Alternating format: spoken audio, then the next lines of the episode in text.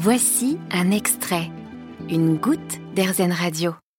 Je vais vous parler aujourd'hui sur euh, RZN Radio d'élevage de chameaux et de dromadaires, non pas euh, en Égypte ou dans le désert, mais bien en France. Je suis avec euh, Yann. Bonjour Yann.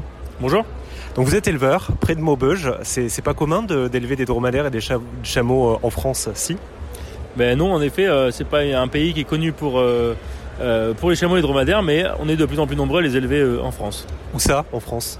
Eh ben, euh, donc nous on est dans le nord de la France, à la frontière belge, à exactement, euh, mais on retrouve aussi d'autres éleveurs euh, plus dans le sud de la France. Et vous, vous élevez quelle, quelle variété de chameaux et de dromadaires? Ici, on a du coup une variété entre guillemets qu'on peut vraiment qualifier d'européenne, qui est 100% adaptée à l'Europe et qui est née en Europe, donc notamment de par son climat et aussi par son alimentation, autant en chameau qu'en dromadaire. Alors c'est vrai que quand on imagine des chameaux et des dromadaires, on a tout de suite des images euh, de paysages plutôt désertiques. Euh, quelle est l'histoire derrière ça Habituellement, ils sont sur quel continent, les chameaux et les dromadaires? Alors euh, le dromadaire, on le connaît sur le continent africain, notamment sur les déserts chauds, mais jusqu'en Inde malgré tout. Et, le chameau dans les déserts froids, donc notamment le désert de Gobi et la partie nord-asiatique. Ok, alors j'y connais pas grand chose en élevage, et encore moins en élevage de chameaux et de dromadaires. Pourquoi est-ce qu'on élève des chameaux et des dromadaires?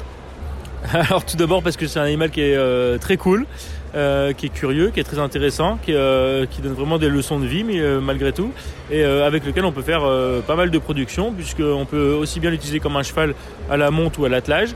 on peut aussi l'utiliser comme une vache, j'ai envie de dire, puisqu'il produit en, tant que mammifère du lait qui est très bon pour la santé notamment. Et, on peut, il a aussi une production de laine, puisqu'il va muer à chaque saison pour, en fonction des températures. Et vous, dans le nord, près de Maubeuge, euh, vous les élevez pour euh, toutes ces euh, propriétés-là? Alors nous, on l'élève tout d'abord pour la monte et la découverte d'un animal exotique, disons, ou méconnu. Et, ensuite, ici, on est euh, sur le salon pour présenter euh, les productions laitières euh, possibles avec les dromadaires, notamment la cosmétique. Vous nous avez parlé du caractère un petit peu, mais j'aimerais bien que vous nous en disiez un peu plus. Vous avez dit c'est un animal cool, mais c'est-à-dire ben, En fait, il va être très curieux, donc ça permet pour ceux qui n'ont pas forcément la fibre animale, il va lui de lui-même venir vers nous pour en fait lancer le contact. c'est vraiment lui qui va venir et, qui va créer l'interaction entre l'homme et l'animal. Si l'homme est réticent, et ensuite, euh, c'est un animal qui est euh, très expressif de par ses yeux. En tout cas, moi, je pense que c'est certain, mais euh, j'ai vraiment, à chaque fois que je le vois, l'impression que quand je lui parle, tout, tout va dans sa tête, tout, il comprend tout ce que je dis. Quoi. Comment vous en êtes venu, vous, à, élever des chameaux et des dromadaires? Eh bien, je montais à cheval dans un centre équestre à la base. Et dans ce centre équestre, j'ai monté le cheval en fait de, l'éleveur même de, de dromadaires et euh, aussi simple que ça, il m'a dit bah, écoute, euh, si ça te branche euh, toutes ces histoires, viens voir chez moi, j'ai des dromadaires. Et quand je me suis mis au contact d'un dromadaire, comme je vous le dis, ça a matché tout de suite, malgré au début ma réticence parce que je connaissais pas l'animal. Et c'est eux qui sont venus à moi et j'ai signé direct. Comment vous avez fait pour les apprivoiser? Malgré tout, j'avais quand même une fibre animale et donc comment dire, le savoir pour aborder un animal qui est plus gros que nous. Et après, faut en fait savoir, il faut passer des heures. Il faut, il faut les regarder, il faut les comprendre et, euh, et attendre que tout vienne de leur part, pour la plupart du temps. Vous avez parlé des propriétés, notamment du lait euh, de dromadaire. Euh, un lait bon pour la santé, vous l'avez dit. Pourquoi? On n'a pas trop de problèmes au niveau de, de la digestion. Donc tous ceux qui sont intolérants au lait de vache vont pouvoir boire du lait de dromadaire. C'est celui qui va se rapprocher le plus, c'est-à-dire au niveau de notre organisme, c'est celui qui aura le moins gros impact.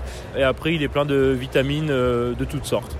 Ok, et ça se trouve dans le commerce, ça, du lait de dromadaire Alors actuellement, on est euh, justement pour parler, on a même un projet européen qui s'appelle euh, Camel Milk, qui est euh, mis en place pour le développement justement du lait de chamel en France et à l'étranger. Vous voulez intégrer la camellerie à, l'agriculture française plus classique? Vous en êtes où de ce côté-là dans ces démarches?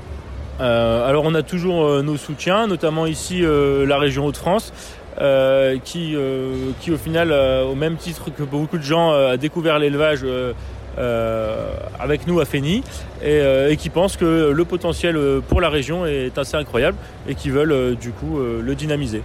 Est-ce que c'est une espèce animale qui peut être un atout pour l'agriculture de demain, selon vous?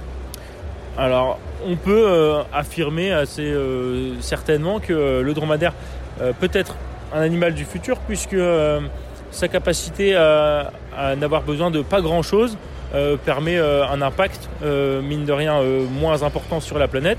à titre comparatif, une vache assimile 30 à 35% de ce qu'elle mange, le dromadaire 90 à 95%. Donc avec une même surface, on va nourrir beaucoup plus de dromadaires qu'on nourrirait de vaches. Mhm. Vous pouvez nous parler de votre exploitation? Ça ressemble à quoi si vous deviez nous la décrire? Parce que c'est quand même des très grands animaux.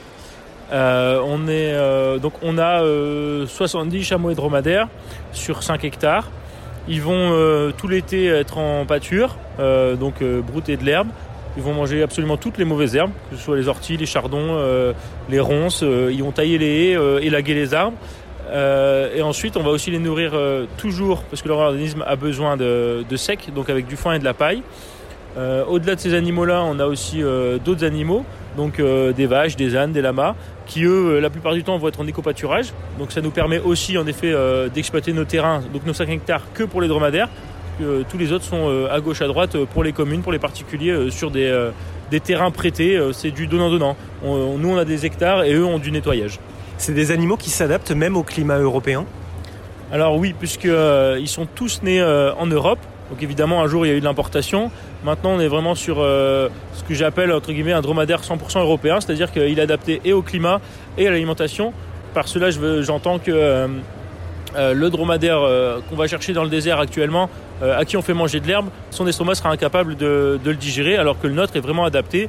Et avec une simple régulation de humide et de sec, on va pouvoir contrôler son, alimentation et notamment potentiellement aider diarrhées.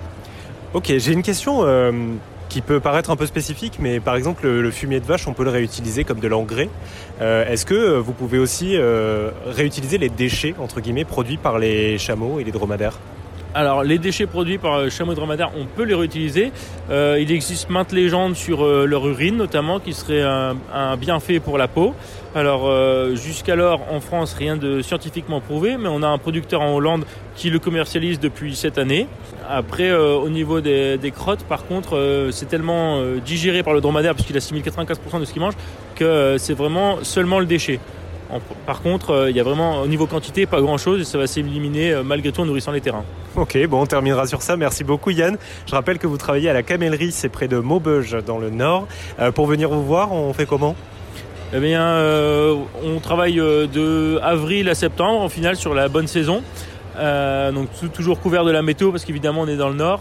mais sur rendez-vous, on accueille les amis des bêtes, les passionnés, les les, explorateurs, enfin absolument tout le monde, mais euh, tout sur rendez-vous. Vous trouvez sur le site internet de la Camellerie. Super, merci Yann. Je vous en prie. Vous avez aimé ce podcast Erzen Vous allez adorer Erzen Radio en direct. Pour nous écouter, téléchargez l'appli Erzen ou rendez-vous sur erzen.fr.